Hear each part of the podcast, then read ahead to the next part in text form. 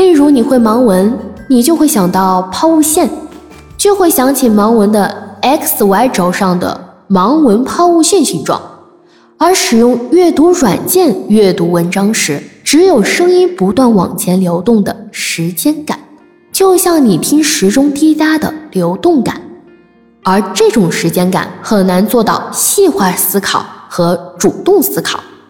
克服的方法是，你不要一整篇一口气听下来，你可以使用光标键，可以一段一段或一行一行听，也能在一定的形式上还原空间感。接着说说使用记忆策略提高学习效率的方法。记忆说白了就是你把多少东西放在脑袋里了。那么这就涉及到能记住就能忘记。那么我们忘记东西的速度有多快呢？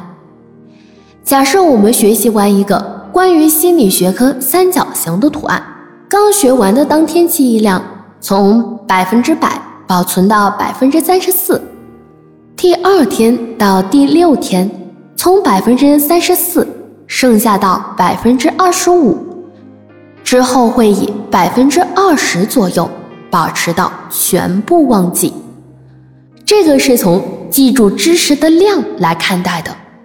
如果从忘记的角度看，它的数据是反过来的，是越来越多。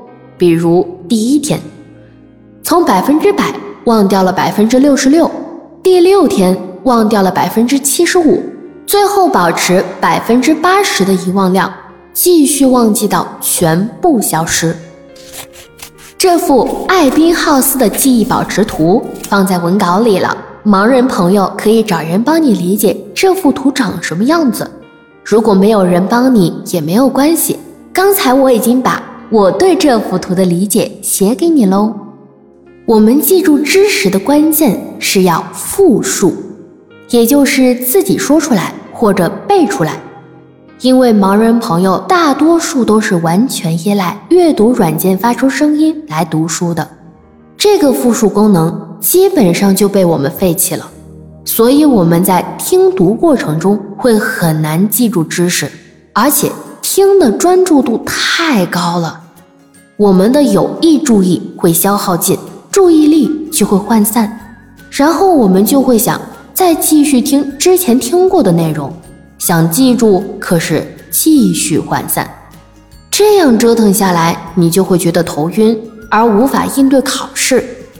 嗯，这里补充一个心理知识：你能听见秒针起起伏伏的响，是因为你的注意力啊，每毫秒都不是稳定的。注意力并不是你能控制的，所以你听见秒针声音大的时候，是高度集中的一毫秒。声音小是你注意力分散的一毫秒，这下你大概明白为什么用阅读软件的声音记知识很难了吧？那我们该怎么办呢？我认为三分钟热度是大多数人的基因倾向性，我们可以利用这种基因机制，多用一些技能来巩固知识。当你听读完文章后，首先。你可以用阅读软件把重点整理出来，放在另一个文件夹里。如果你有盲文打印机，可以打印成盲文；如果没有的，可以手抄。